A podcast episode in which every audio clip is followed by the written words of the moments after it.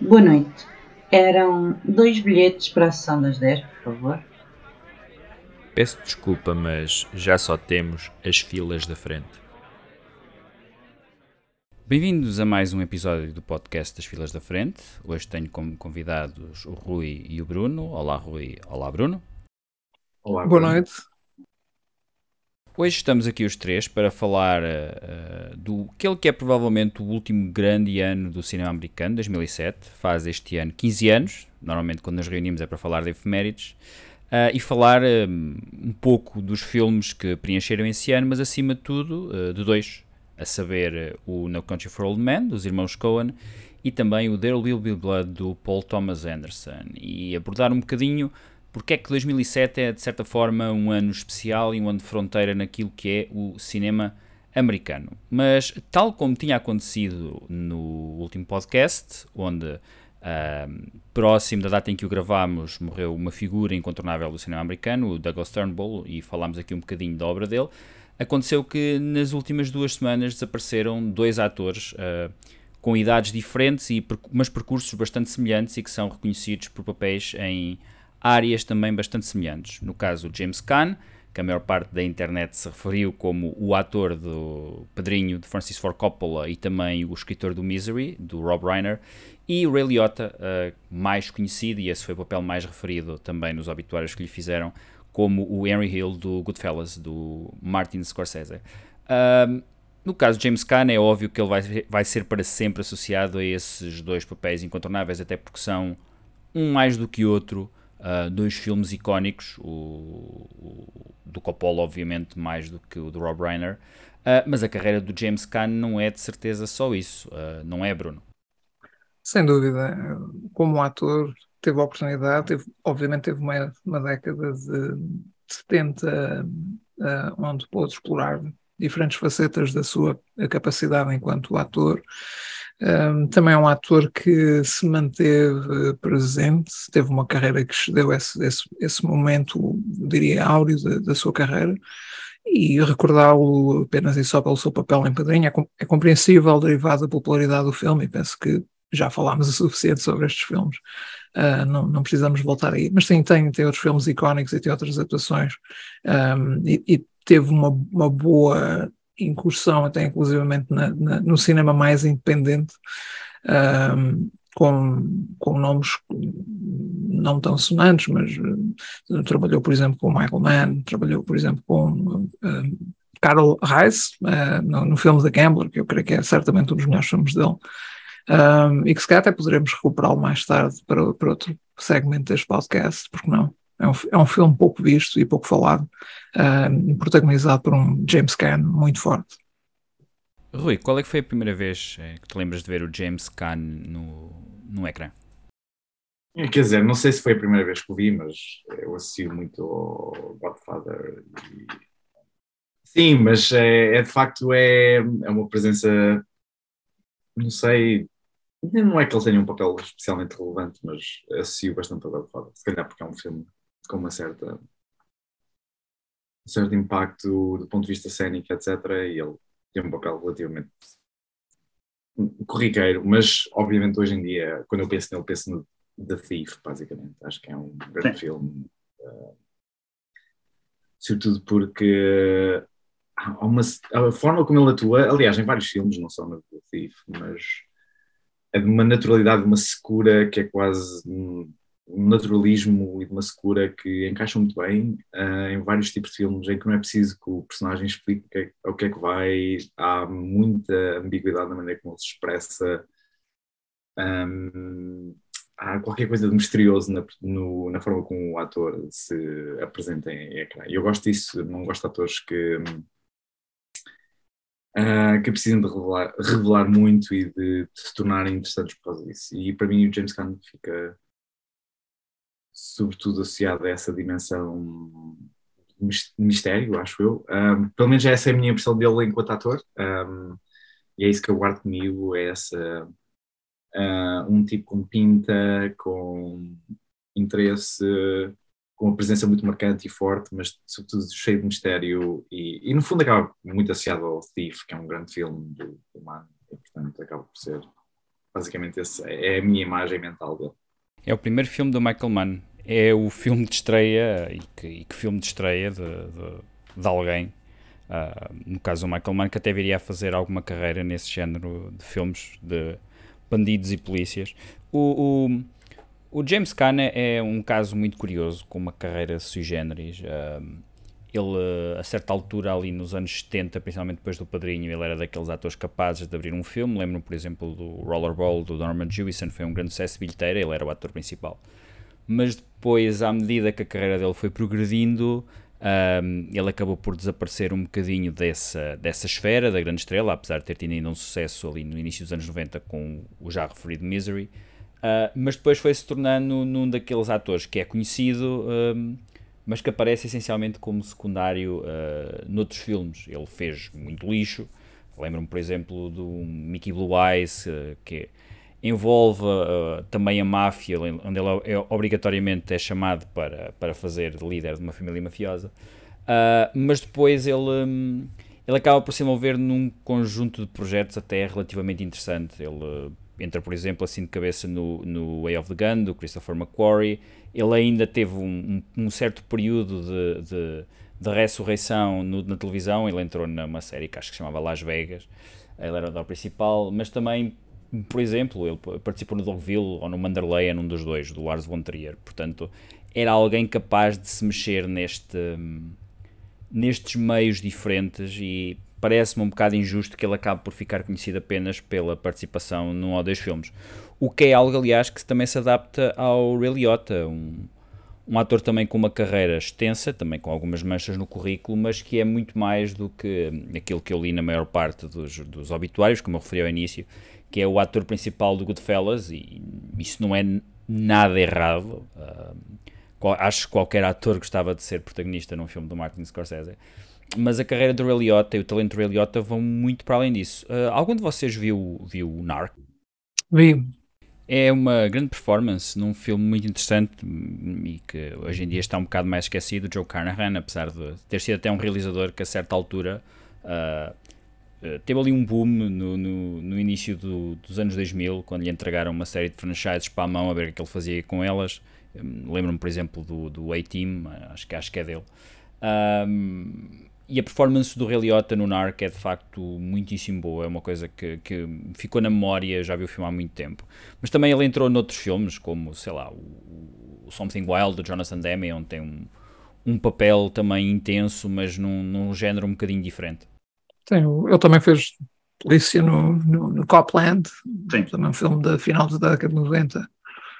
Um, tal, talvez um ator que eu sinto que nunca teve um papel inteiramente uh, que se proporcionasse inteiramente a que ele se libertasse e que lhe desse o protagonismo que eu creio que ele até poderia ter tido, mas entrou em cinema suficiente e fez cinema em tempos diferentes e com realizadores diferentes e em géneros diferentes, um, de maneira a poder mostrar e desdobrar-se e revelar, enfim, um, um, um range maior de, de, da sua capacidade enquanto ator, apesar de haver sempre um pouco de typecasting, ou seja, creio que ele acabava por sempre ser colocado nos mesmos, nos mesmos papéis ou, ou personalidades semelhantes entre, entre diferentes papéis e personagens que desempenhou.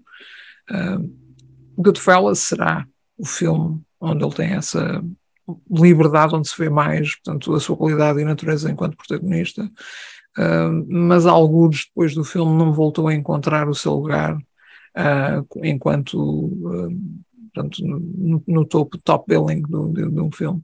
E sim, é, o, o, que é que isso significa? Foi, terá sido um, um ator com, apenas com um momento na sua carreira? Não, penso que é um pouco mais disso, mas é, é preciso ver mais cinema e perceber melhor uh, de que formas é que ele contribuiu uh, eu diria até com contributos bastante importantes e significativos. Narc é um, é um bom exemplo, terá, terá sido talvez a melhor atuação dele que eu vi depois do, do Goodfellas. Não, não, não desgostei da, da, da, atuação em Copland, não é um filme de grandes atuações, mas é um filme com alguns bons atores, obviamente De Niro, Harvey Keitel, uh, ele uh, creio que se debate bem com eles e ajuda também o Stallone a fazer um papel melhor. Um, vamos passar então para o ano 2007. Houve, obviamente, mais pessoas relacionadas com o mundo do cinema que faleceram nos últimos dias, mas também não temos tempo para falar delas todas. Um, 2007 é um ano que é essencialmente, no, no, caso do cinema americano, dominado por dois filmes, por, aqueles que vamos, vamos concentrar a nossa atenção hoje. Há também um terceiro que eu considero fazer parte do, de um trio específico de grandes filmes americanos que saem este ano, que é o Zodiac David Fincher, mas eu, tanto eu como o Rui já falámos uh, longamente sobre, sobre esta obra, juntamente com a Raquel, no, no podcast do top, do top 10 do David Fincher, e portanto, se o Bruno, entretanto, quiser dizer alguma coisa sobre o filme, está perfeitamente à vontade. Mas são esses dois filmes que acabam por uh, dominar sempre a conversa quando nos referimos a este ano, que é normalmente considerado o grande ano do cinema americano deste século. Um, uma boa forma de perceber para onde é que os gostos estavam inclinados nesta altura é ver quem é que domina os, os três principais prémios de cinema que são atribuídos ao longo de um ano: os Oscars, o, a Palma de Ouro e o Leão de Ouro.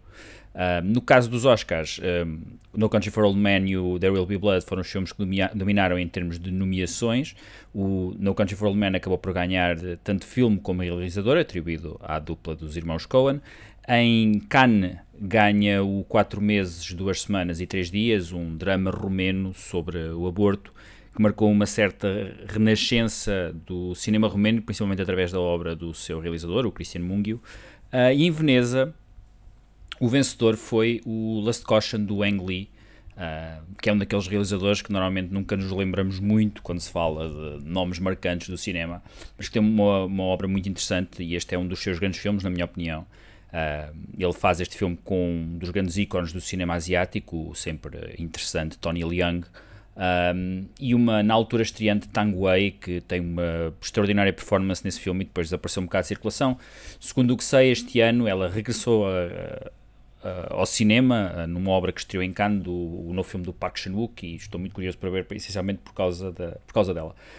Um, mas já há qualquer coisa de realmente no ar neste ano. Não sei, não sei o, que é que, o que é que deram aos realizadores, mas uh, há muitos filmes ótimos este ano. Há alguns filmes, se calhar, celebrados em demasia, assim, me lembro uma cabeça do Juno, que na altura, quando eu o vi, pareceu muito melhor do que aquilo que me pareceu da segunda vez e acho que é uma opinião geral. E mesmo o cinema mainstream, não digo o cinema de entretenimento ou cinema comercial, como entendemos, de efeitos especiais, mas o cinema voltado para o público, de obras voltadas para o público, com filmes protagonizados por vedetas, com histórias de interesse humano, também tem, tem protagonistas muito estranhos. Lembro, por exemplo, do Michael Clayton, do, do, do George Clooney, um, que é uma, uma obra de advogados muito negra, e é, acho que é isso que que, que, marca o cinema americano de 2007. É essa, esse negrume e essa, essa tendência para abordar temas que acabam por, eh, de uma maneira ou de outra, confrontar os aspectos mais ambíguos e questionáveis da, da, moralidade, eh, da moralidade humana. Acho que é isso que marca, marca muito este, este ano. Um, Vamos, vamos começar pelo Rui, já que há bocado, uh, quando falámos do Ray Liotta, eu dei a palavra ao Bruno. Rui, o que é que te lembras deste ano de 2007? O que é que este ano de 2007, em termos de cinema, significa para ti? De que filmes é que, é que te recordas imediatamente quando se fala, quando se fala deste ano? Um, de 2007, obviamente, à parte dos dois cabeças de cartaz que nós vamos falar um bocadinho mais em detalhe, lembro também do Zodiac, que é um dos meus filmes de eleição e de longe o melhor filme do Fincher para mim, pessoalmente, uh, já falamos sobre isso. Uh, lembro também do Control, do Anton Coulon, que figura sempre na lista de filmes que eu tenho um certo apreço por, por ele. Um, o pior Tarantino que eu me lembro é, de, dessa altura, é o Death Proof, que eu acho intragável. Uh, eu até tenho um certo apreço pelo, pelo Tarantino, mas não se há filme dele que eu não consigo entrar, é esse. O Jornal acho um filme simpático, um, nada de especial, mas pronto, aqueles filmes que é a espuma dos dias, é simpático. Um, lembro do Cine Todd também, que é da mesma altura. Um, talvez dos musicais contemporâneos que têm qualquer coisa que eu acho interessante para, para apreciar. Não tanto pela direção ou pela realização do Tim Burton, que acho que é bastante corriqueira, é bastante interessante. mas só porque é um excelente musical, a escrita é fascinante, tem bons temas, a luta de classe está ali muito presente e pronto, é um tema que eu aprecio. E depois tem um sentido de humor negro que eu gosto bastante. Uh, nessa altura também há Winter the Wild, que eu acho que é um filme relativamente interessante, ainda que com algumas, com algumas debilidades do ponto de vista da realização que eu gostaria de ver abordadas de outra maneira. Um, Atonement, Sim. Um, é um ano tão atípico que até o Joe Wright faz um bom filme. Até o Joe Wright faz um bom filme. Eu acho que é esse tipo de filme, esse tipo de ano em que até o Joe Wright, que eu acho que eu tenho dificuldade em descobrir um bom filme da carreira dele que não seja o Atonement, uh, mas em 2007 ele estava bem. Uh, estava, conseguiu chegar a algum lado. Jesse James, que é um que é um filme fascinante. De novo, toco muito do Aldo, eu tenho alguns problemas de realização com ele. Um, sinto que tem uma narração totalmente desnecessária, mas uh, o filme, do ponto de vista plástico, fantástico. Uh, é dos melhores trabalhos de Roger Dickens, na minha opinião. Uh, o Roger Dickens está fantástico. o, todo, toda a parte de direção artística também muito boa, o guarda-roupa, etc. É um filme que tem uma dimensão plástica muito interessante. Do ponto de vista da realização, há aspectos que eu acho, eh, nomeadamente a parte da narração, que eu acho, não entendo porque é que um filme daqueles precisa, não precisa de narradora. Faz-me lembrar um bocado daqueles grandes filmes tipo Blade Runner, que alguém tem um, sim, um sim. de cima totalmente desnecessário que não adiciona nada ao filme. Uh, o trabalho de atores é exímio, menos tudo o que tem a ver com epá, narração, que é narração sai, está wooden, não, não está, está simplesmente a sublinhar coisas que uma pessoa consegue observar no filme é simplesmente totalmente secundária. Até filmes. Um, um ano também tem filmes assim secundários interessantes, relativamente interessantes. Tem um 310 e uma remake que não é mal todo, que eu acho interessante. E depois tem. É um ano que tem até uh, algumas obras que eu acho. Eh, quer dizer, que são bastante imperfeitas, mas têm algum interesse. Uma delas é o Stardust, que eu acho uma adaptação interessante Sim. do, do Matthew Vaughn. Uh, tem coisas interessantes, tem o um Invasion of the Bad Snatchers que é horrível, mas que apesar de tudo até tem algum polimento que eu ok, não é um péssimo filme. Depois tem um filme fetiche que eu tenho, que é o Sunshine do Sim, Danny Brown, que eu acho que é talvez o melhor filme dele. Uh, para mim, pessoalmente, o meu filme favorito dele, provavelmente até hoje. Mas esquecer de um dos melhores filmes do ano, que é de novo mais um fetiche uh, que é o The Mist. Que é ah, do Frank Darabont. Frank Darabont é uma excelente adaptação de Stephen King que só peca por efeitos especiais um bocado fraquinhos, mas se tirarmos isso, o filme é imaculado. É? Um filme de terror fascinante, uh, das melhores coisinhas que eu já vi. Uh, portanto, é um ano, epá, certamente que o Bruno tem mais coisas para dizer sobre isto, mas Sim, tens, o, por exemplo, o Eastern Promises, do David Cronenberg, eh, o, o Darjeeling Limited, que é dos filmes que eu mais gosto do Wes Anderson, é dos filmes dele que eu acho até mais interessante.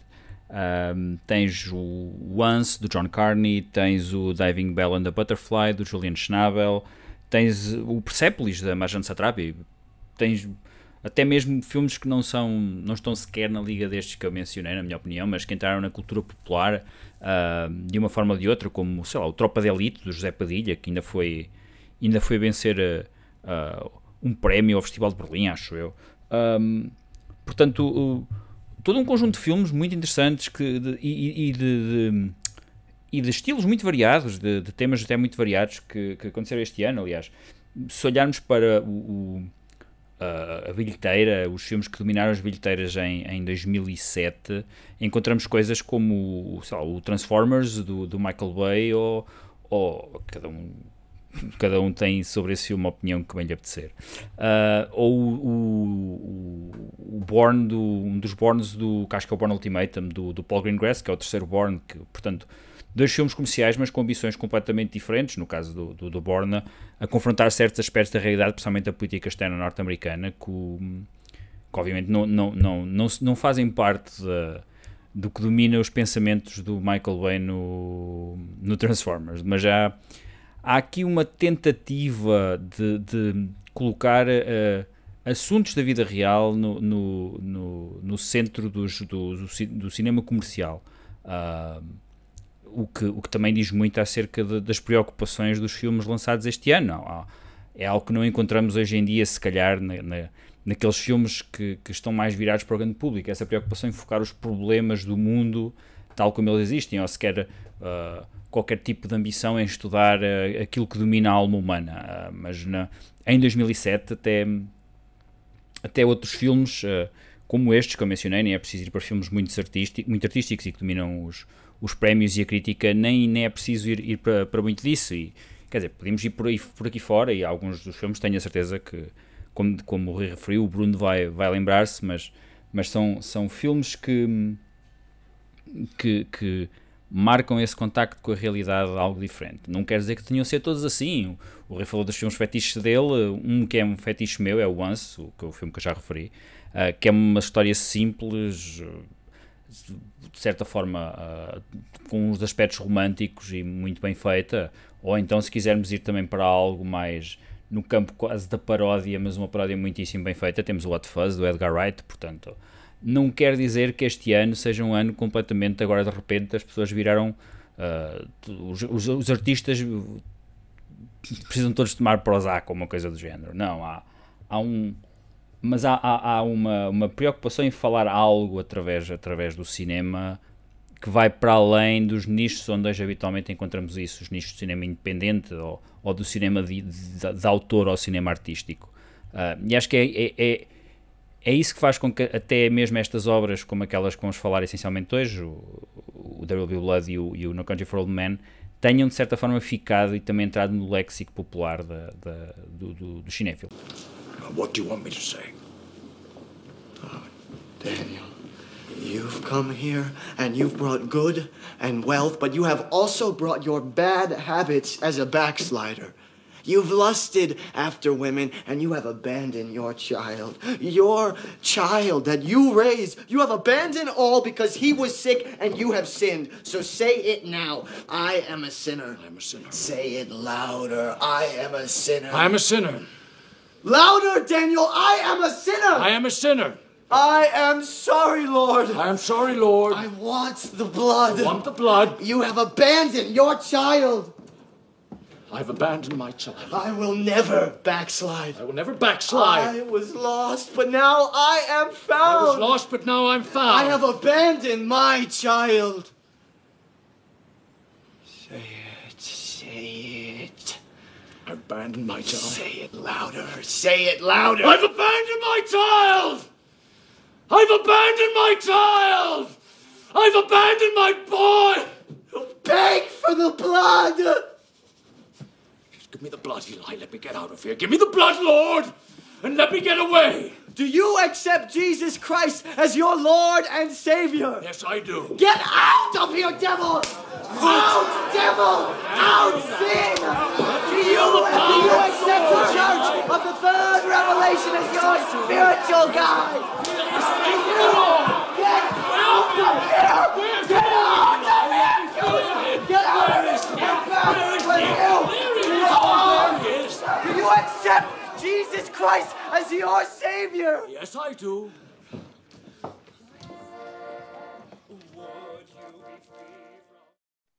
Bruno, que te lembras do teu 2007? Lembro-me de ver vários filmes ao cinema contigo. Ah, um deles foi, acho que ainda não foi mencionado aqui, o American Gangster, é um Ah, daqueles, daqueles filmes de segunda linha interessante. Não, não, não achei um mau filme de todo. Acho que não vimos o Charlie Wilson's War, também acho que ainda não se falou. Um, um bom filme do comédia com boas interpretações. Exatamente, um, um bom filme comédia com, com boas interpretações. Ahm, Houve também, talvez, alguns filmes independentes que aqui eu gostaria de sublinhar que ainda não foram mencionados. Não desgostei do In the Valley of Ela, um Ah, filme sim. sobre, sobre o momento político.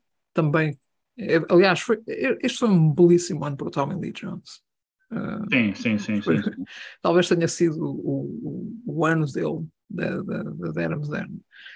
Um, é um, é um filme, o The Savages, também é um filme com Philip Seymour Hoffman, obviamente, um, derivado dos dos acontecimentos da sua vida. Um, levou muitos, incluindo eu, a rever a carreira dele e ter interesse súbito em filmes que não tinha visto dele, de certa forma, também para celebrar um, a, a, ocasião, e portanto é um filme que eu não tinha visto na altura, mas que vi e que informa-me aqui a internet que era desse ano.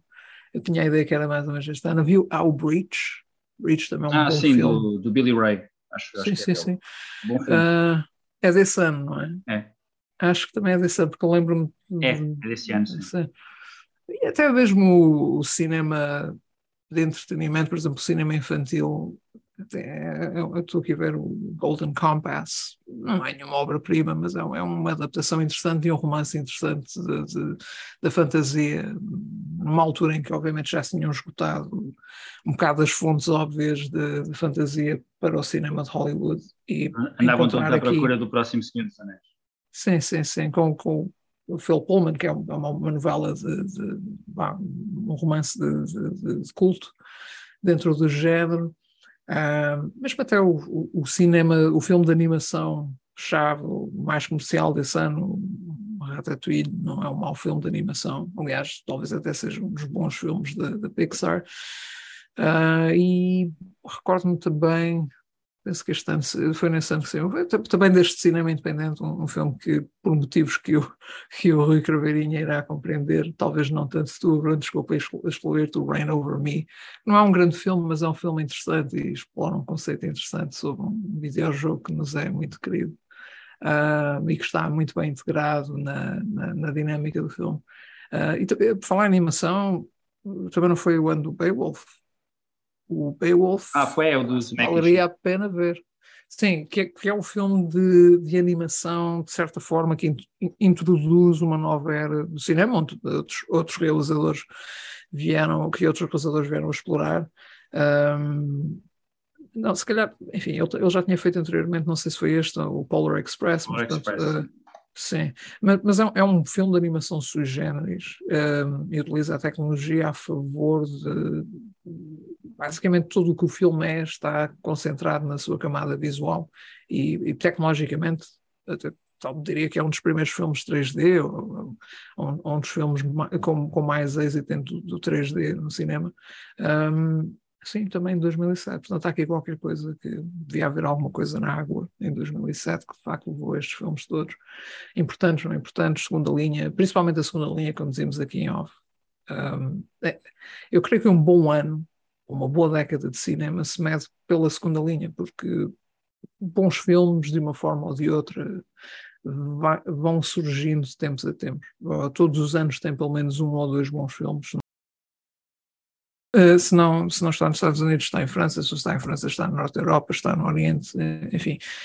Mas o- a existência de filmes que suportam um ano e que mantêm um interesse pelo cinema, porque a verdade é, eu acho que nunca fui tantas vezes ao cinema nos últimos 20 anos como foi em 2007. E essa, essa é aquilo que, isso é que eu estou a perceber, porque eu estou a olhar para os posters e, e quase que vi, ou uma grande parte destes filmes que eu vi, vi no cinema. E isso é, é algo que tem de ser eh, eh, assinalado, porque, de novo, eu não tinha percepção de que 2007 era um ano tão bom para cinema quando eu estava a decorrer, mas em retrospectiva, por algum motivo, nós fomos tantas vezes ao cinema e, curiosamente juntos. Também ah, estou aqui a ver Gone Baby Gone, que Sim, não é um não. péssimo filme, não é um péssimo filme, mas quer dizer, não, não, não, é, não seria aquele que mas, mas de novo, quer dizer, no meio destes filmes todos, é um, é um filme que, que não está completamente destacado.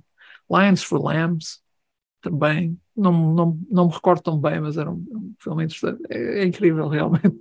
Não, não me tinha percebido que era um tão bom. Conseguiste não mencionar aquela que é para mim a melhor performance do Philip Seymour Hoffman nesse ano, que é no uh, Before the Devil Knows You're Dead, do Cine Lumet. Esse, esse filme é de 2007. É? Epá, esse filme tem de ser mencionado. Esse filme é um dos melhores de 2007, sem dúvida. Sem dúvida. Uh, mencionaste o, o grande ano do Tommy Lee Jones em 2007. Eu só queria recordar uh, que o primeiro filme dele como realizador, que é um ótimo filme, que é o Three, The Three Barrels of Melquiades Estrada, é precisamente de 2006, portanto é do ano anterior. Ele estava ali a ter uma sequência uh, brutal. O Tommy Lee Jones está ali numa fase impressionante. Sim, teve aqui um mentor. Bruno, alguma coisa que queres comentar sobre o Zodiac? Vamos passarmos para os dois filmes seguintes. Porque eu não falei sobre, porque eu não, não, não fui convidado. Um, nós já falámos várias vezes sobre o filme. É, aliás, é recorrente. Falamos de cinema, falamos sobre Fincher, se fala sobre Fincher. Um, falamos sobre Zodiac. A minha opinião sobre o filme, quando o vi da primeira vez, não foi tão positiva. E eu creio que isso se deve ao facto de que eu tinha tinha um referencial completamente diferente em relação à caracterização do, daquele momento histórico, porque é um caso sobre o qual eu li bastante durante a minha bah, juventude. Portanto, era um, a, a, li de diferentes fontes. Quando vi o filme, de certa forma, tinha muitas expectativas e eram expectativas que eram impossíveis de entregar, até porque o filme tem, tem um limite uh, de tempo, não, não pode colocar toda a informação. Existem muitos detalhes interessantes sobre o caso que não, não estão lá, não figuram no filme, não constam do filme. Uh, mas depois desse primeiro embate com aquela desilusão de isso poderia ter sido ainda melhor, uh, ao ver o filme ao longo dos anos, acho que ganhei algum respeito. Concordo com o Rui que é o melhor filme dele, uh, do ponto de vista temático, realização, uh, mesmo até ao nível das atuações. Uh, eu gosto muito do The Game, eu não vi grande respeito pelo The Game no, no, no vosso podcast e fiquei algo apreensivo com isso, porque uh, eu acho que discordo um pouco. Não me recordo exatamente o que disseram, mas encontrei muitos pontos para discordar de vocês. Eu acho que o The Game é um, é um excelente thriller. Uh, talvez continue a ser o meu filme favorito dele por algum motivo, mas não há dúvida que Zodiac é, é o, é o coroar da, da, da realização de David Fincher e, e é deste ano. Isso, isso, é, isso é incrível. Isso, isso é que é incrível. O que é que ele fez depois do Zodiac? Foi ele o Social Network. Ora bem, ele a seguir ao Zodiac, ele fez, ele fez o Curious Case of Benjamin Button, uh, depois fez o fez o Social Network, a seguir faz o The Girl with the Dragon Tattoo, depois o Gone Girl, depois ele está naquele período de fazer séries de televisão e o Monk mais, mais recentemente. Um, eu também estava a puxar o assunto do, do Zodiac porque este de 2007 é um ano onde vários realizadores importantes que começaram carreira na década de 90 ou por volta do ano 90 um, regressam para fazer filmes com maior ou menor sucesso. Tarantino, já foi referido pelo Rui, fazer aquele que, eu concordo com ele, é o pior filme da sua, da sua filmografia, que é o Death Proof. O Wes Anderson volta com o, o Darjeeling Limited, o Fincher já referimos o Zodiac. Até o Soderbergh vem com o terceiro filme da saga Oceans, portanto, mais uma adição. O Todd Haynes parece com o I'm Not There, que é aquela, aquela biografia marada do, do Bob Dylan, onde aparecem vários atores como Kate Blanchett, o Christian Bale ou Richard Gere, todos eles a fazer eh, várias versões do Bob Dylan. Uh, o Gus Van Sant vem com o Paranoid Park, se não me engano. Uh, e até outros realizadores não do cinema americano, mas também, também voltam, como o John Balaguer ou o Wong Kar Wai, por exemplo, também têm filmes novos este ano. Um, e o Paul Thomas Anderson, obviamente, com o There Will Be Blood, porventura um dos seus melhores filmes, de certeza um dos melhores filmes americanos dos últimos, das últimas décadas. Um, e o que é importante no There Will Blood, para além da sua qualidade e para além de mencionarmos essa qualidade, é a mudança radical que faz no estilo do Paul Thomas Anderson. Ele, basicamente, até o Magnolia, ele tenta imitar. É um cruzamento um bocadinho entre o Robert Altman e o Martin Scorsese. É filmes corais com muitos personagens, muito show-off de câmara, onde aparece muito, e também ele morreu recentemente, portanto, uma menção o Philip Baker Hall um eterno secundário que, a quem Paul Thomas Anderson ofereceu dois papéis de maior destaque, uh, tínhamos de mencioná-lo. Uh, mas depois do Magnolia ele tem ali um filme de transição que é o Punch Drunk Love, que é uma coisa. um híbrido meio estranho, que, cujo paralelo mais próximo que podemos encontrar na carreira do Paul Thomas Anderson talvez seja o mais recente Licorice Pizza.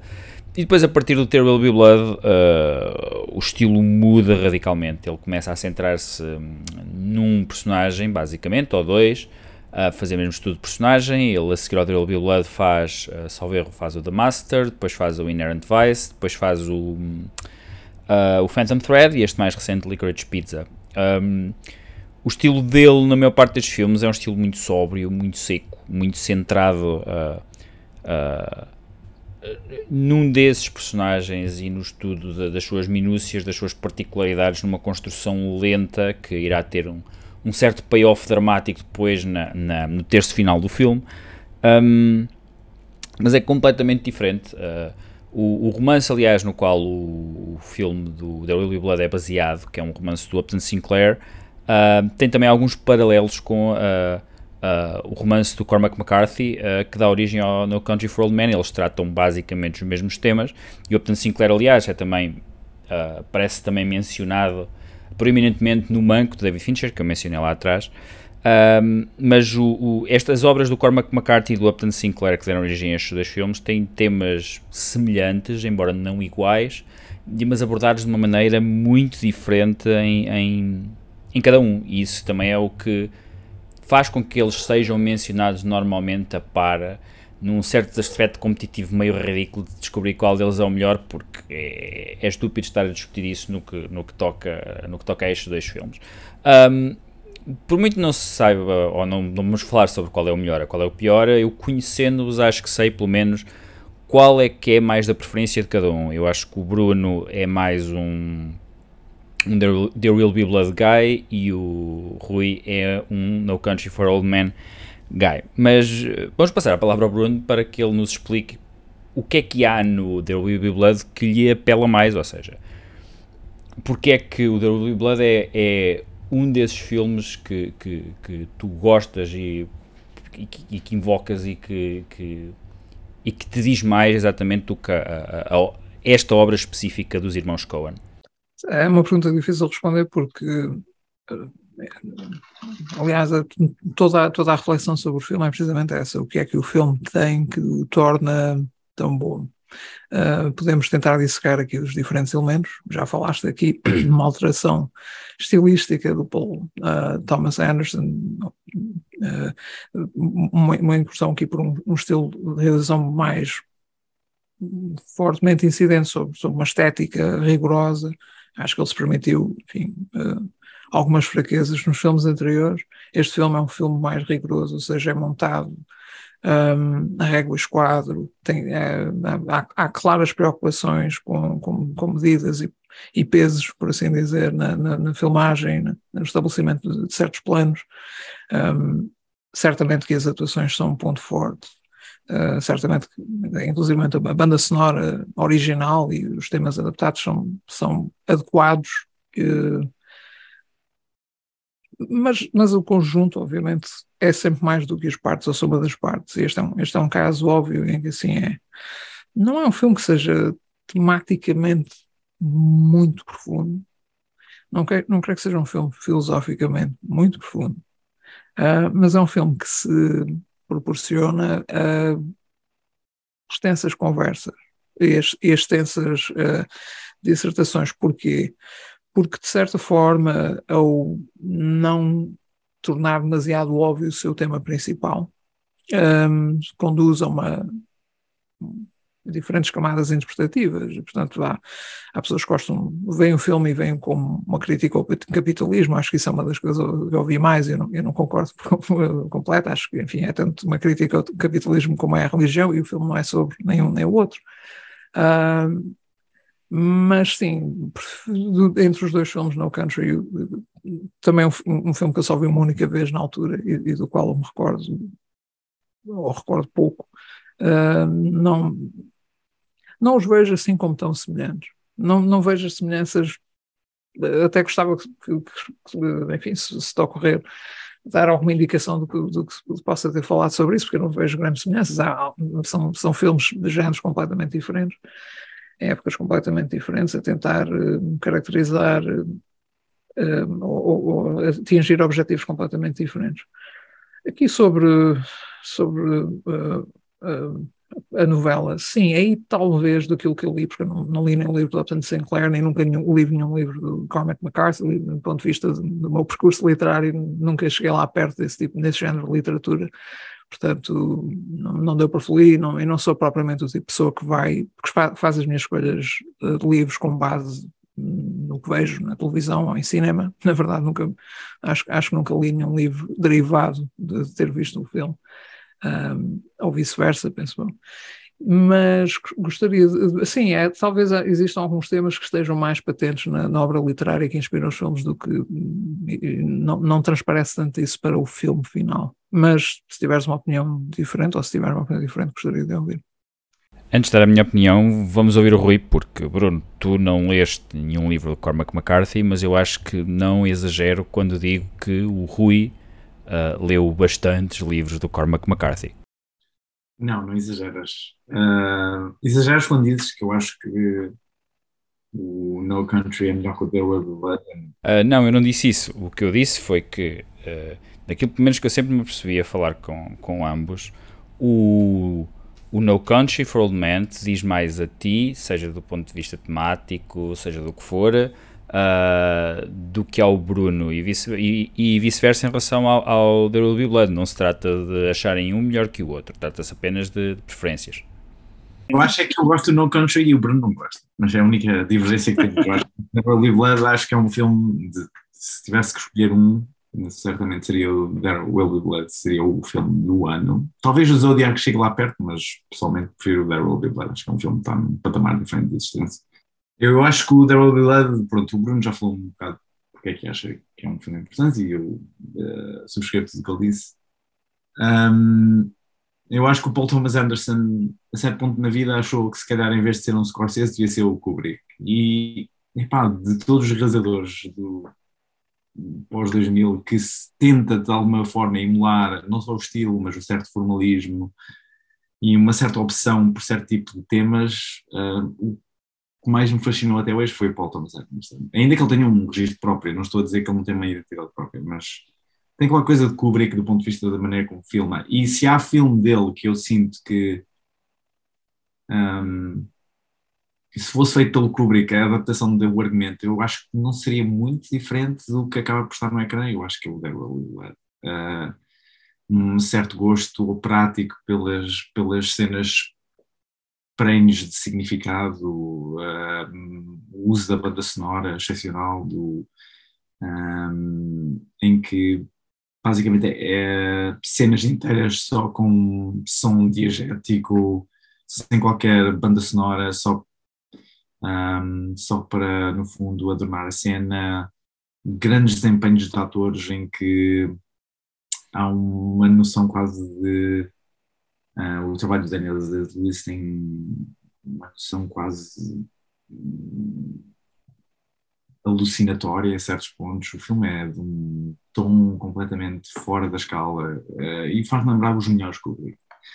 Um, eu não sei se é o primeiro filme dele que ele está nesse registro. Eu sinto que o Punch Drunk Love é de facto um pivô, no sentido em que, do ponto de vista de argumento, ainda está na fase anterior, mas do ponto de vista formal, eu acho que já está nesta fase. É um filme extremamente formalista, muito cuidado do ponto de vista visual, já tem um, já tem um, algum conjunto de opções, é extremamente o uso de os planos são extremamente geométricos, já está numa fase completa, já, já está numa espécie de transição, o Punch Drunk Club, eu acho que é uma espécie de pivô de facto, mas em que do ponto de vista da realização já está mais próximo desta nova fase até do que anterior, ainda que ainda tenha elementos do anterior Uh, sobretudo mais do ponto de vista temático, eu diria, até do ponto de vista da parte da realização propriamente dita.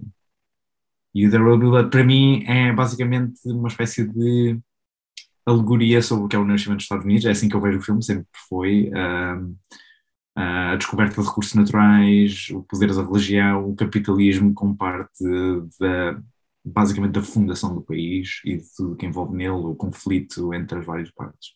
Eu não vejo no, o filme como uma crítica ao capitalismo, vejo simplesmente como um retrato daquilo que existe. Aliás, até acho que a perspectiva do capitalismo é bastante triunfante, no fundo, porque no final a personagem que representa o grande capital ganha no final do filme.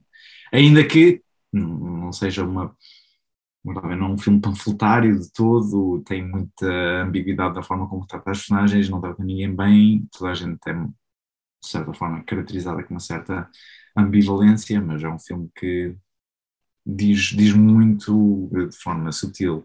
E nesse aspecto também é, um, é, um, é esse aspecto também me faz lembrar um bocado Kubrick, que é um filme, é um filme sobretudo um filme ensaio, ou seja, tem muito a dizer com a maneira como comunica visualmente, com a maneira como comunica através das personagens, um, e depois tem um rigor formal fascinante, que é, é daqueles filmes que se pode ver 300 vezes certas cenas e há sempre qualquer coisa novo para descobrir, como diria o Roger Ebert. Uh, Pode-se ver fotograma a fotograma e há sempre qualquer coisa interessante para descobrir. Um, e sim, o uso da banda sonora é magistral, a fotografia é magistral.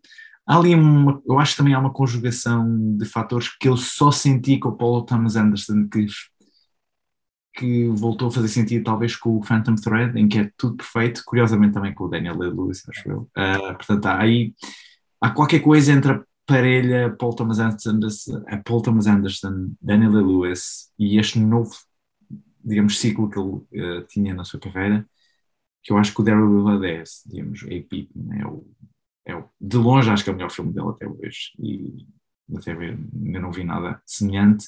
E o que mais próximo eu vejo é o Phantom Thread. De novo também é um filme muito kubrickiano em termos temáticos, em termos de reestilização extremamente formal, extremamente preocupado com certas questões e de novo o tipo de banda sonora também é semelhante.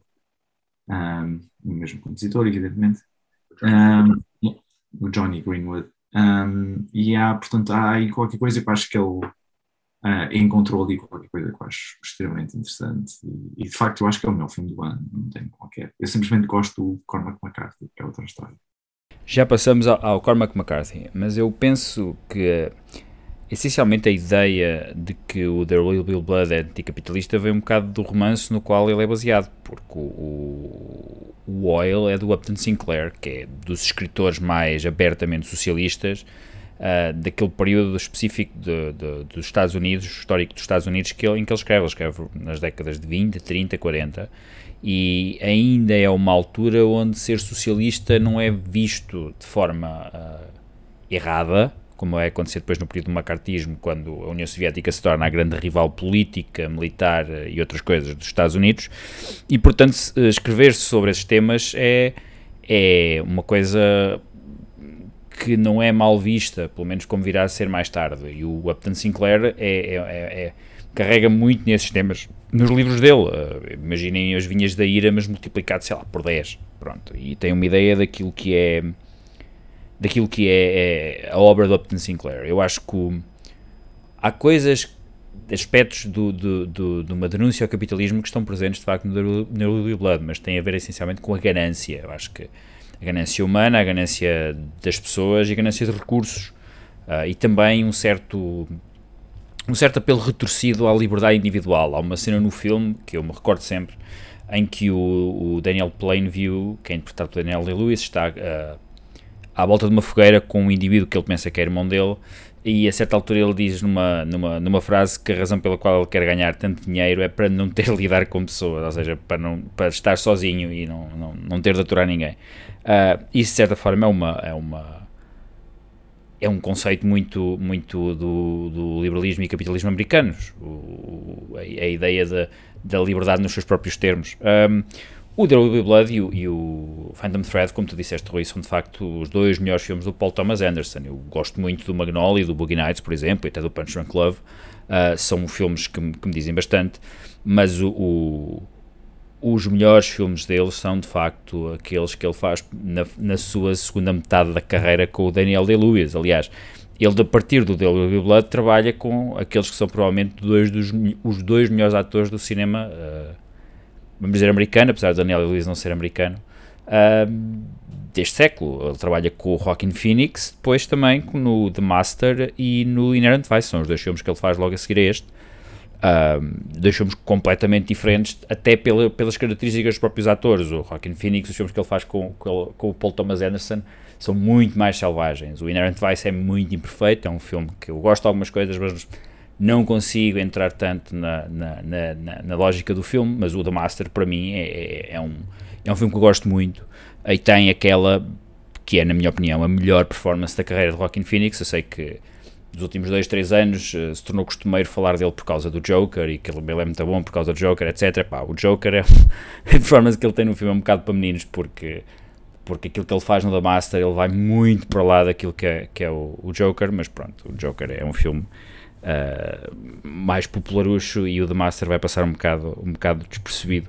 Aliás, eu acho que ele Desde Ugly Blood, o Paul Thomas Anderson está sempre num bocado de, de, tensão formal que ele acaba por só dissipar neste último Licorice Pizza, onde, que é um filme muito mais informal e espontâneo, também nas temáticas, mas na maneira como é filmado, na maneira como o Paul Thomas Anderson escolhe os atores, ele vai escolher aquela a, a Lana Haim da, da, da, banda, vai escolher o, fi, o filho do, do, Philip, do Philip e depois põe ali à volta uma série de atores eh, relativamente tal como a Craveira, o Sean Penn, o, o Bradley Cooper, etc.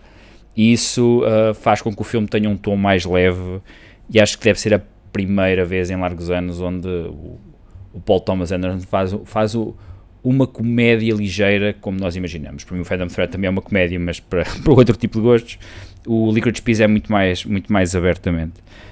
Um, e outra coisa estranha, quer no The Willy Blood, quer no, no No Country for Old Men, é que são dois filmes que nós ligamos sempre ao lado artístico do cinema, mas que na altura em que estrearam, entraram na cultura popular. O, obviamente toda a gente, se não conhece, já ouviu falar pelo menos na cena do milkshake do, do There Will Be Blood e apareceu referenciado em várias séries de comédia, inclusive num sketch do Saturday Night Live, onde o Bill Hader faz do, faz do Daniel Plainview, mais outra ator a fazer de filho, e eles têm uma espécie de um programa uh, imaginário onde uh, guiam o espectador através de, dos melhores sítios na América para beber, para beber batidos. Um, e mesmo o, o, corte de cabelo no do Javier Bardem, do, do António Chigor, do Javier Bardem no, no Country for Old Men, uh, tornou-se muito reconhecível. Aquilo foi, foi um, um, um, fato muito usado no Halloween do, do, desse ano, porque de facto tornou-se tornou bastante, bastante reconhecível. O, o anticapitalismo, lá está, é a história de um tema que se pode refletir em vários filmes e às vezes sem estar lá, mas se. Uh, andamos um bocadinho à procura de migalhas quando tentamos interpretar o There Will Be Blood de uma forma mais concreta. No caso da obra dos irmãos Coen, ou seja, no No Country for Old Men, eles seguem um bocadinho o manual do Cormac McCarthy, porque aí então é menos óbvio, é muito mais obscuro, é algo oblíquo na maneira como eles nos apresentam aquilo que é um potencial tema do filme. Sim, eu acho que pronto, se vamos falar sobre o No Country um, se o oil tem muito pouco a ver com o There Blood, tanto quanto eu entendo, acho que é simplesmente um ponto de partida para um filme de autor que, e de novo, num gesto muito kubrickiano, em que a obra original é, é digamos, uma espécie de ponto de partida, mas está muito longe do ponto de chegada, acho que é completamente irrelevante face ao, ao, ao, ao que sai daí. Eu acho que não, mesmo não se pode dizer do No Country for Old Men, em que é um filme de facto em que o realizador está de facto a tentar adaptar tão fielmente e tão respeitosamente como possível a obra de, do autor literário. E, portanto, dizer que No Control Man é dos irmãos Coen é tão válido como dizer como é do Cormac McCarthy. E há, de facto, do ponto de vista da autoria, há uma, uma parte que é, que é mútua, não estou a dizer que os irmãos Coen não têm parte de, da forma como é adaptado, mas ali um, digamos que uma conjunção de génios que se se misturam e, e tentam produzir um álbum. Um, o No Control of Old Man tem-se, quer dizer, eu não sei se os poria no mesmo tempo, do mesmo patamar do ponto de vista temático, não tem muita relação nesse sentido. Eu acho que são ambos filmes sobre a América, o que é que isso quer dizer? Portanto, sobre um espaço, sobre uma nação, sobre um país, o que quer que isso quer dizer, mas em várias fases completamente diferentes e com dimensões completamente diferentes. Uh, o Cormac McCarthy é um escritor basicamente um, uh, de outro tempo, um, que escreve de outra maneira, de um tempo diferente e que simplesmente limita-se a capturar uma certa realidade que já nem sequer existe, que é a realidade, uma espécie de realidade do western, no verdadeiro sentido do termo, do, do, do, do século XIX, de forma realista, seca, completamente uh, não adornada, portanto, uma espécie de western despido de toda a mitologia, de todo o fascínio pelos heróis, pelos vilões, se retirarmos essa camada toda que vem de uma certa ficcionalização do western, ele é basicamente tentar capturar o que é que era o, o, western na altura em que, pronto, no período em que ele existia de facto, em que as pessoas andavam de facto com... Até isso é um bocado mitologizado, mas em que as pessoas de facto andavam com pistolas uh, no Texas e a matarem-se umas às outras. Um, e então é, ele, no fundo, tenta capturar essa realidade dessa América profunda, de, rural, afastada da civilização e onde aquilo podemos chamar, de certa maneira, a natureza mais animalesca do homem está um bocadinho mais à superfície da pele. Uh, e depois mistura um bocado esse, esse retrato de uma, dessa América mais violenta, mais brutal, mais despida de moralismos, com uma certa, eu diria, uma espécie de filosofia de, de Ribeiro ou de Floresta. Faz um bocado Albert Keir, num certo sentido, que alguém na presença do mundo natural, na presença do mundo extremamente brutal e violento, simplesmente não faz, tira umas, umas tiradas de filosofia perante essa existência sem qualquer tipo de formalismo ou erudição, simplesmente as reflexões da vida. E eu acho que isso é um bocado do No Country for Old Men também. Uh, do ponto de vista do filme, portanto, ele simplesmente tenta adaptar o livro, é bastante fiel, com exceção talvez do final, é a única parte do filme em que há uma certa, uh, uma certa desvinculação do, da obra, Há uma adaptação curiosa que tem a ver com o papel do Tommy Lee Jones, curiosamente, que no livro ele é um narrador, uh, é ele que está a narrar toda a, toda a narrativa e que várias cenas no filme, em vez de pôr como narrador, colocam-no como personagem no meio de uma cena claramente artificial, como ele a contar uma história a alguém. Portanto, esse, esses são os únicos dois pontos em que há assim, uma desvinculação do, da obra original, mas do ponto de vista de tudo o resto, Uh, se uma pessoa ler o livro, quase que o que vem à cabeça é aquilo que acaba, acaba um, transparecido no ecrã. Inclusive, do ponto de vista da realização, embora seja uma realização típica dos Coen, quando estão a fazer policiais negros ou coisas próximas do western, em que é muito seco, um, quase total ausência de banda sonora, que também é uma coisa muito própria deles, em certo tipo de filmes. Um, um uso interessante de cenas com baixa luminosidade, uma espécie de chiaro escuro, uh, ainda que se usa cor, mas pronto, com cenas de elevado contraste, relativamente trabalhado do ponto de vista cênico, um, e uma abundância de, digamos, da banda sonora usa-se quase só Foley. Há cenas inteiras de ação do filme que é só puro Foley, não há qualquer banda sonora a dizer o que é que a pessoa tem, qual é a intensidade da cena, é puro Foley, só ouvem-se uh, o som das personagens fazer coisas. E é muito trabalhado nesse aspecto. Eu já não lembro, não sei de cor o nome do, uh, do designer de som, mas o trabalho de som é fascinante. Acho que é das melhores coisas do filme, ao menos.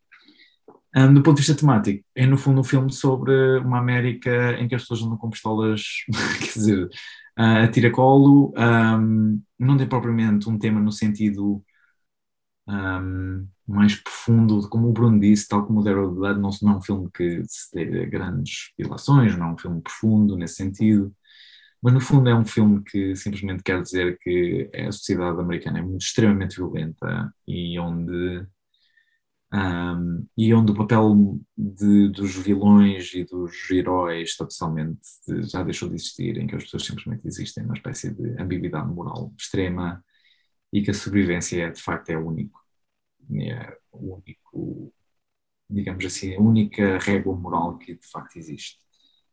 Pessoalmente eu gosto muito do filme, para já porque gosto da obra do, do Cormac McCarthy, não é o melhor livro dele, aliás é talvez os mais corriqueiros, eu acho curioso, que vou dizer, a melhor, provavelmente a melhor adaptação do cinema dele, porque é aquela que respeita de facto o livro melhor, não só do ponto de vista narrativo e em termos de rede, mas também do ponto de vista formal, porque a secura do filme, a secura dos irmãos Coen naquele modo é muito, é um espelho perfeito do tipo de escrita que o Cormac McCarthy tem, que é totalmente despojada de artifício, não tem metáforas, não tem descrições fascinantes, é só mesmo a ação, o personagem pega numa pistola, uh, um, faz qualquer coisa, é, essa é basicamente a escrita do Cormac McCarthy. Às vezes com níveis de detalhe uh, do ponto de vista do detalhe do, do, que a personagem está a fazer com um objeto, que é quase,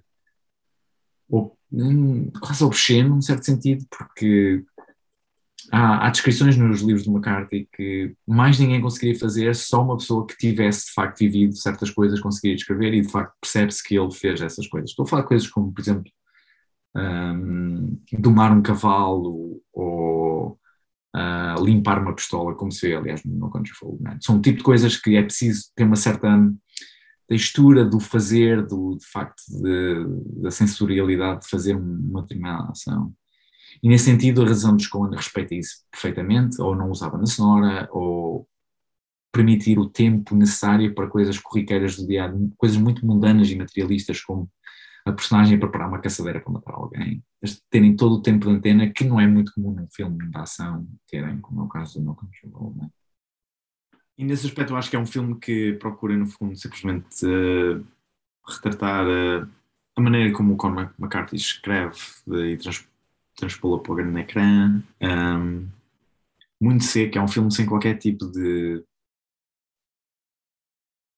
não tem assim nada de, digamos, de especial ou de transformativo na parte dos Coen. E no fundo acaba por ser um filme simplesmente sobre uma sociedade moral onde existe uma criatura que é o Anton Chigurh, um, muito bem retratado pelo Javier Bardem, um, que é simplesmente uma criatura superlativa de mal, sem qualquer tipo de moral, sem não tem nenhuma característica, digamos, específica, é simplesmente uma criatura hum, aleatória, sem qualquer tipo de registro, a não ser uma espécie de banalidade do mal em que aleatoriamente vai matando pessoas. E nesse aspecto acaba por retratar um, um aspecto interessante da América ou, em geral, da sociedade humana, que é o mal não tem propriamente motivação, não tem propriamente existência e não há maneira de combater, digamos, ah, dentro dos os pergaminhos da, da sociedade que nós existimos e a sociedade em que existimos é de facto muito frágil. E é uma cena que eu gosto especialmente no No Country for Man, para mim é, digamos, não é daquelas cenas que aparecem nos clipes, mas que para mim é a grande cena do filme, que é o momento em que o Tommy Lee Jones, uh, no final do filme, está prestes a entrar no mesmo sítio onde se pensa que está o Anton chega e ele vê um reflexo numa dentro da maçaneta da porta não sei exatamente qual é, qual é o. Portanto, ele limpa a maçaneta sempre que usa o seu uh, mata. Um, tem aquela arma peculiar em que mata. Usa para os. Um, o gato, basicamente. E ele limpou a maçaneta dessa porta, creio eu, e há um momento em que o Tommy Lee Jones está a entrar numa casa em que ele pensa que vai encontrar o, o Anton chega e ele olha para ali e hesita, e há uma espécie de momento em que ele tem que decidir, no fundo, quanto é que a sua vida vale e como é que ele enfrenta este monstro que ele sabe que é superlativo, que é uma espécie de criatura quase não terrestre, para além de qualquer noção de limites de físicos e morais, existe para além da realidade. E ele hesita, e eu acho que isso é uma imagem tão profunda sobre, no fundo, no fundo, uh, os detentores de, do bem, chamamos assim, na nossa sociedade, os xerifes, os polícias, etc., no fundo estão sempre a negociar qual é o preço da sua vida perante estas ameaças inconcebíveis, in, incontroláveis, que são psicopatas, criminosos, o que for, que têm acesso a este poderio militar tão grande.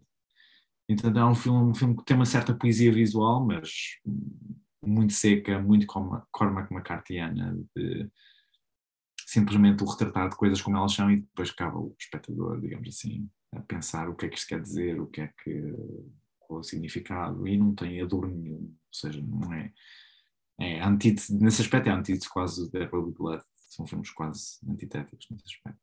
É preciso notar que o caso dos Coen é diferente, quer do Paul Thomas Anderson, uh, o realizador do The Real Blood, quer, por exemplo, do realizador de outro filme que demos alguma atenção mais atrás, que foi o, o David Fincher, ou seja, estes são dois realizadores que começam na década de 90 e podemos dizer que tanto o Zodiac como o The Real Blood são obras de, de confirmação de um certo estatuto que tinha sido levantado noutros, noutros filmes anteriores, já tinham merecido a atenção da crítica. Os Coen, quando chegam ao uh, No Country for Old Men, já são os Coen, ou seja, já têm uma carreira para trás isto é uma dupla de realizadores que teve tem uma distinção única em Cannes. Eles são, vamos tratá-los aqui como um realizador, eles são o realizador que ganhou mais prémios de direção no concurso oficial de Cannes, da Palmadora. Eles ganharam três.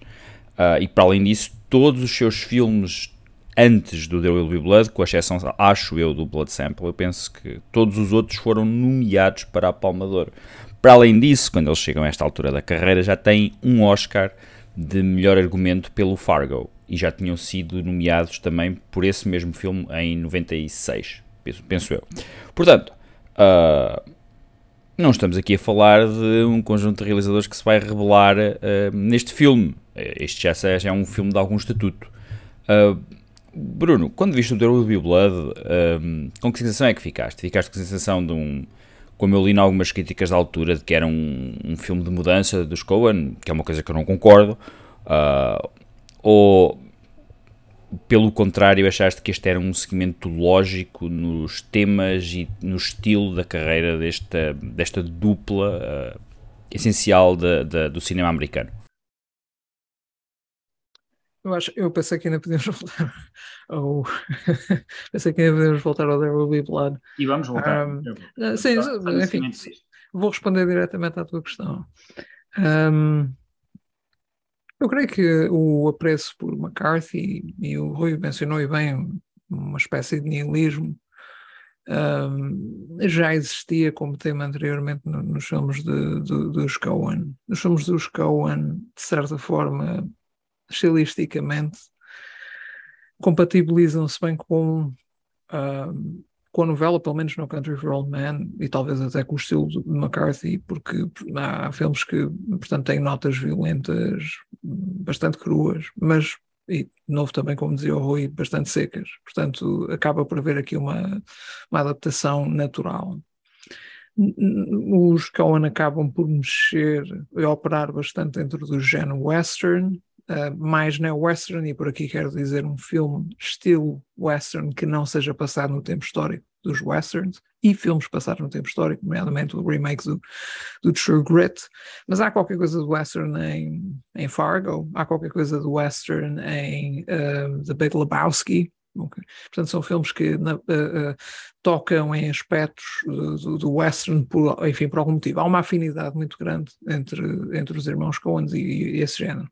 Nunca tinham feito um filme que incorporasse tanto a estética, o estilo, um, enfim, toda, toda a estrutura do western. Este filme um, lança talvez as bases para o, para o, para o restante período da, da carreira deles.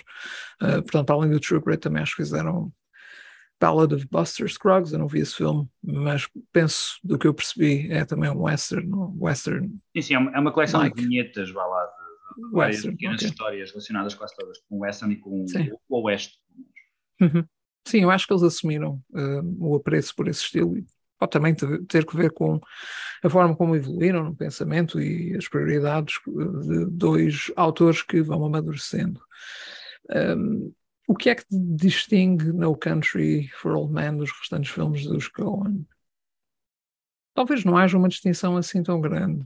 Uh, acho que os filmes dos Coen também se dão, há uma afinidade para, pela comédia, às vezes a comédia negra, não vejo tanto disto em. Eu, eu creio que o próprio Cormac McCarthy não iria ter gostado de ver o filme. Há, há uma tentativa dos irmãos agradarem um, uma, uma possível, um possível contacto do autor com, com o filme. Eu recordo-me na altura ter ouvido, já não sei se foi o Joel ou se foi o Ethan a dizer que souberam que portanto, o autor esteve presente numa, num screening do filme e que ficou agradado. E, e, aliás, o que eu achei foi, eh, de certa forma, pensei o Cormac McCarthy, pelo menos partilhamos isto, ele, ele, ele, achava que o melhor filme dos Coen era o Miller's Crossing, e eu continuo a achar ainda, de certa forma, de certa forma, é, é o meu filme favorito, não digo que seja o melhor. O que é que eu me recordo deste filme? E tenho, tenho que ter em consideração que já não vejo o filme há 15 anos. Um, o que eu me recordo do filme será se há um tema do filme que eu retirei, uh, é o seguinte. Inicialmente pensei que o filme iria ser. Vamos, vamos focar-nos no título. O título é muito sugestivo. É um, é um excelente título que tem, tem inclusivamente uma boa tradução para português. Este país não é para velhos. O que é que isso significa exatamente? Portanto, a minha antecipação em relação ao filme não tendo qualquer base sobre o que é que Cormac McCarthy escrevia, para além de talvez uma outra adaptação dele que já tinha visto, mas pronto, sem, sem conhecer a literatura em primeira mão, uh, a primeira reflexão foi essa: o que é que isto significa? Portanto, de certa forma, terá que ver com a alteração do momento histórico e talvez a transição de gerações. E de facto, há, há uma componente do filme que me interessou e da qual eu me recordo, e que é caracterizada, portanto, não há um acaso, por cenas muito específicas, nomeadamente. Um, Uh, cenas que remetem para esta temática de ou, ou das duas uma, há uma perda dos costumes uh, e, e, uma degradação da componente moral na América. Eu não creio que seja isso. Creio que isso, durante um tempo no filme, entreteve-se essa possibilidade, pelo menos essa é a minha perspectiva. Mas mais tarde, saindo do filme, a opinião que eu tirei é, portanto, é uma boa caracterização da, da sucessão de gerações é, como uma espécie de reconfiguração da matriz moral, não necessariamente uma degradação. Há, há cenas interessantes das quais não me recordo, nomeadamente um, há, há, uma cena em que o personagem do Josh Brolin está a tentar atravessar a fronteira, mas tem as roupas ensanguentadas e para poder passar acaba por comprar roupa a uns jovens que a passar e portanto é uma das poucas vezes onde existem personagens jovens, a, a, a, enfim, com, com, algum protagonismo na, na, na narrativa do filme e ele tem de lhes oferecer dinheiro para, para, pela roupa, e a certa altura ele diz também dá-me essa lata de cerveja para, para fazer parecer que sou um bêbado que vou beber, vou continuar a noite bebedeira no México, e, e, ele, ele pede quanto é que me dás pela lata de cerveja, e ele já tinha pago um preço abusivo pela, pelo casaco ou pela roupa. Um, e mais tarde há uma situação com o personagem do Javier Bardem, onde ele pede a camisola a uma criança, portanto também um membro de, de, uma representação da juventude, e ele tem uma reação completamente diferente, do género, não precisas me pagar, eu dou-te a camisola, por favor. E ele ainda assim dá-me dinheiro. Portanto, de certa forma, hum, há, porque é que estas, há alguma ligação entre as cenas? Sim, eu creio que há, eu creio que de certa forma acaba por preservar aquela ideia de que por um lado, falamos de um momento diferente, e isto também com a relação do personagem Tommy Lee Jones com o que está a passar no momento. Claramente ele é uma espécie de força policial antiquada, já não está preparado para um, ir de encontro às exigências deste desafio, a uma situação do seu tempo. E é uma nota que eu também gostava aqui de dar. O, o, o filme é talvez, talvez, do ponto de vista técnico, aquilo que eu mais achei, uh, achei mais bem conseguido é a caracterização do tempo histórico, sem ir, em verdade, pelos exageros. Eu estava, estava, estava a pensar no filme e pensar, este filme é passado quando? É na América de 2000, 2007. Não, o filme era passado nos anos 80. Mas porquê é que eu acho que o filme era passado nos anos 80? Não há qualquer indicação, não há aquele lugar comum de pegar em caracterizações, cortes de cabelo exuberantes e música popular da altura, como é utilizado hoje com frequência para situar o espectador no tempo. Aqui não há utilização desses recursos, é tudo muito subtil. A certa altura começa-se a perceber, não, realmente isto não pode ser na atualidade, porque uh, os carros são todos eles antigos, talvez seja o caso no Texas, mas depois vamos em as habitações, uh, o guarda-roupa, sem ser demasiado óbvio, subtilmente vai sugerindo a época, porque eu não, não creio que existe nenhuma situação que se veja um calendário, alguém diz uma data como referência a, ok, estamos neste tempo histórico. Eu achei isso extremamente bem feito na altura. E, e, e o filme se não, tenho quase a certeza que é passado no início dos anos 80, por essa razão. Mas é de uma subtileza e de um rigor técnico um, fenomenal. Sim, pronto, do ponto de vista técnico, uh, é, é, é, um filme extremamente bem conseguido, não esperava outra coisa, a edição, de, não, não creio que os Coen tiveram de reinventar uh, a, a, forma como editam e realizam, mas adaptaram-se aqui ao modelo de western e creio que saíram bem. Eu diria que este talvez seja um dos melhores neo-westerns, apesar do que estava a dizer anteriormente, que eu não gostava muito do filme, eu simplesmente não tenho esse entusiasmo, uh, mas achei certamente uma das melhores obras nesse, nesse subgénero. E, e creio que, recuperando aqui a conversa sobre Tommy Lee Jones, outra coisa que eu me recordo é a cena final, penso eu que é a mesma cena final, a última cena em que ele entra, em que ele está a contar à, à esposa uns, uns, sonhos que tinha tido numa noite relativamente atribulada. A cadência de entrega do Tommy Lee Jones, daquelas frases, é.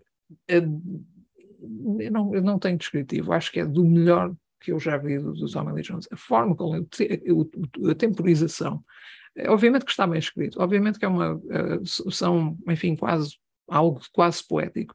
E na conclusão de um filme tão cru, tão seco, tão, de certa forma, descaracterizado, tão deslocado, tão cruel, tão sem qualquer referencial, não sei, eh, eh, achei um fim poético quase para, enfim, de certa forma, a, a, a preservar um, alguma integridade do que é aquele personagem, do que ele representa e do tempo histórico que ele representa e dos costumes de, de, do tempo que ele representa e de certa forma até alguma superioridade aí.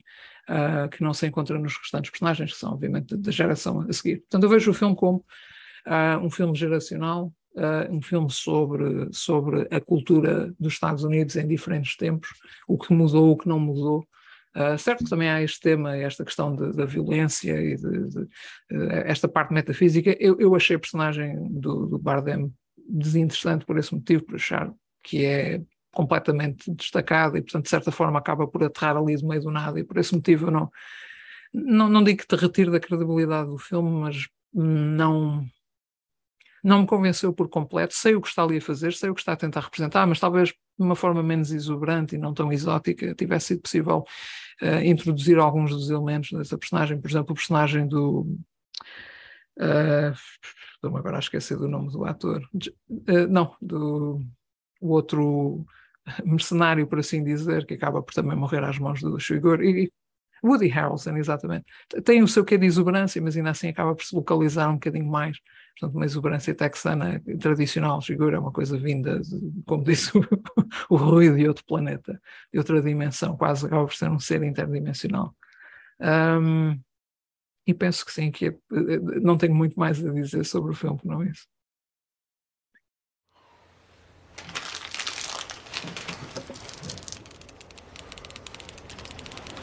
What's the most you ever lost on a coin toss? Sir? The most you ever lost on a coin toss? I don't know. I couldn't say.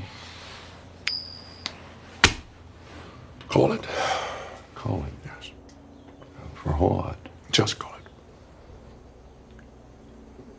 Well, we need to know what we're calling it for here. You need to call it. I can't call it for you.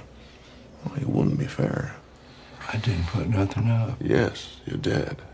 You've been putting it up your whole life. You just didn't know it. You know what date is on this coin? No. 1958. It's been traveling 22 years to get here. And now it's here. And it's either heads or tails. And you have to say, call it. Well, look, I need to know what I stand to win. Everything. How's that? You stand to win everything, call it. All right.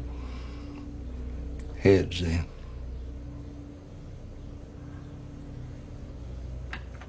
Well done. Don't put it in your pocket. Sir? Don't put it in your pocket. It's your lucky quarter. Where do you want me to put it? Anywhere not in your pocket. In with the others and become just a coin. Which it is.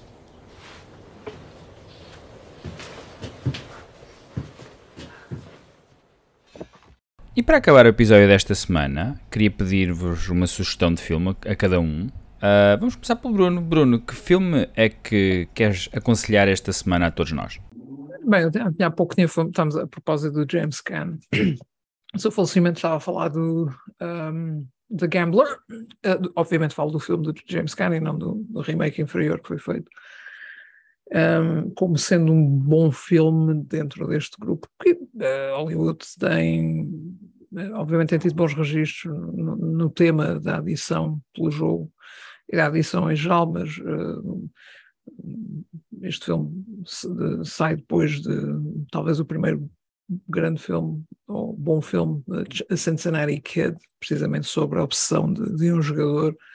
Um, e, e, portanto, traz uh, algumas notas interessantes do ponto de vista da atuação de James Caan, também com, com bons atores de suporte, um, mas já que estamos a falar em, em, em pessoas que faleceram uh, recentemente, e uh, acho que também faz sentido mencionar a morte do, do Lenny Van Dolen, não, enfim, não há um ator de referência, nem sequer um ator que a maior parte das pessoas conheçam, mas talvez o filme um filme interessante que hoje será reconhecível pelo, pelo tema da banda sonora que se tornou, enfim, tipo uma espécie de, de hino dos anos 80 e que ainda hoje é tocado, mas, mas, o filme talvez não seja assim tão bem recordado, o Electric Dreams do Steve Barron, 1984, um filme também interessante, portanto, já agora que estamos a, a celebrar uh, aqueles que transitaram, uh, recomendaria os dois. Uh, filmes completamente diferentes, acho que separados por uma década, um de 74 84. Uh, filmes, do ponto de vista de qualidade, obviamente sem comparação, mas objetos do seu tempo e sem qualquer paralelismo, mas enfim, filmes que se adequam também à época, acho que se, se toleram bem numa noite quente de verão. Oi. Eu não tenho visto bons filmes, infelizmente. Tenho andado a escolher mal pelos vistos as películas, acontece. Um, só tenho visto. Vi um filme curiosíssimo no outro dia que eu nem imaginei que pudesse existir. Conhece um filme chamado Motherless Brooklyn? Sim, do Edward Norton. Do Edward Norton, com o Edward Norton. Sim, com o Edward Norton. É um, um gumshoe com Tourette's e eu pensei, o que é isto? Que mundo é este em que alguém faz um filme cujo conceito é um detetive com síndrome de Tourette's? Portanto, só tenho visto porcaria, confesso, só tenho visto filmes péssimos. Uh, vou escolher o menos mal que eu vi recentemente, uh, que é o Crimes of the Future, do David Cronenberg, que não é um grande filme, infelizmente, que eu fiquei extremamente desiludido, mas que é um filme que, apesar de tudo, vale a pena ver. Um, ainda que seja uma espécie de repetição de temas que o Cronenberg já trabalhou melhor, a meu ver, uh, uma nova versão de Existence meets Crash, meets um, Dead Ringers, meets várias coisas que ele já fez no, ao longo da carreira, mas que um filme que vale sobretudo por uma dimensão plástica mais próxima do trabalho anterior de Cronenberg. Cronenberg entrou numa fase de há uns anos para cá em que não fazia nada que tivesse uma dimensão body horror, abandonou por completo essa noção e estava preso a uma espécie de cinema mais académico, quase, de, género, policial, negro, uh, drama social, qualquer coisa assim por estes meandros e de repente volta às suas origens. E vale a pena ver body horror uh, por Cronenberg Uh, não sei se é melhor que o Titan, mas pelo menos é um filme interessante para ver. Uh, o que já é qualquer coisa, vindo de um mestre de cinema que já não nos gracejava com a sua presença há muito tempo.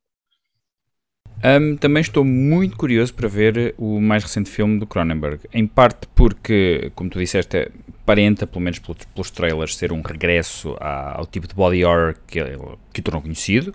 Um, mas de certa forma para ver o que é que ele faz no regresso a esse body horror. Eu confesso que ao contrário, não sei se ao contrário de ti, mas se classificar os filmes como mais académicos e se calhar são mais uh, mainstream na, na, sua temática, mas eu até gostei bastante do, tanto do Eastern Promises, uh, que é do ano 2007, e, e como do A History of Violence. Eu não vi o Maps to the Stars nem o uh, Megalopolis, que é o filme, aquele filme com o, com o Robert Pattinson, agora não tenho a certeza do nome mas espero ver proximamente o, o Crimes of, of, the Future. O filme que eu quero deixar esta semana é um filme de, que vocês conhecem bem, a maior parte das pessoas acho que passa-lhes um bocado ao lado.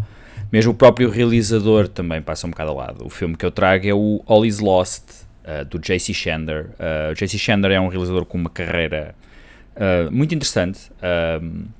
o mais recente dele, que acho que foi o Triple Frontier, foi um filme que eu não, não achei particularmente uh, brilhante, não é mau, mas uh, eu do Jesse Chandler esperava mais. Acho que com a realizadora original eh, do filme, que era a Catherine Bigelow, o seu propósito tinha sido todo cumprido, que é um filme uh, cheio de testosterona e, e, e muito musculado. a Catherine Bigelow é muito boa nesse género de, de, de filmes e a lidar com, com egos masculinos no, no cinema.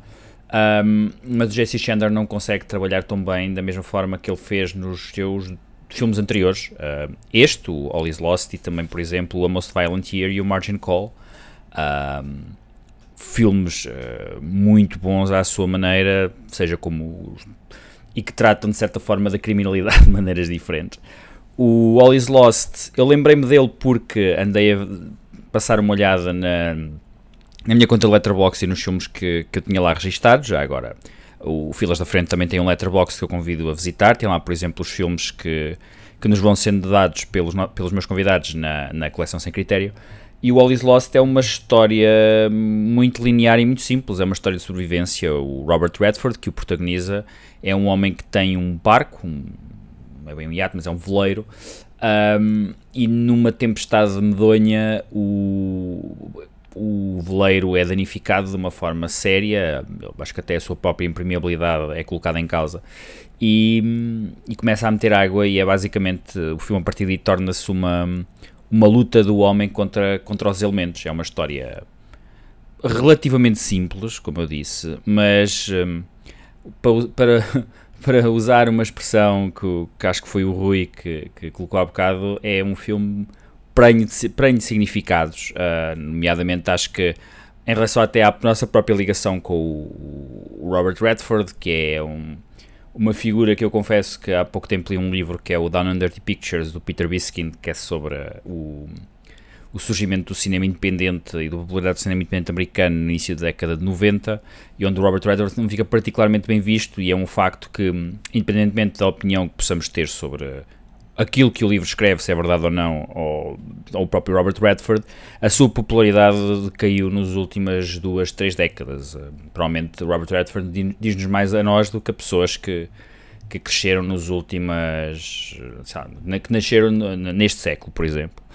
E há uma certa ligação com a própria carreira de Robert Redford e aquilo que ele representa. Ele continua a ser extremamente carismático uh, no ecrã. É de facto para se fazer um filme deste género é preciso ter alguém que nos prenda a atenção constantemente e o Robert Redford consegue isso sem grande dificuldade. Ele, ele, isso nunca foi um problema que ele tivesse tido, a falta de carisma.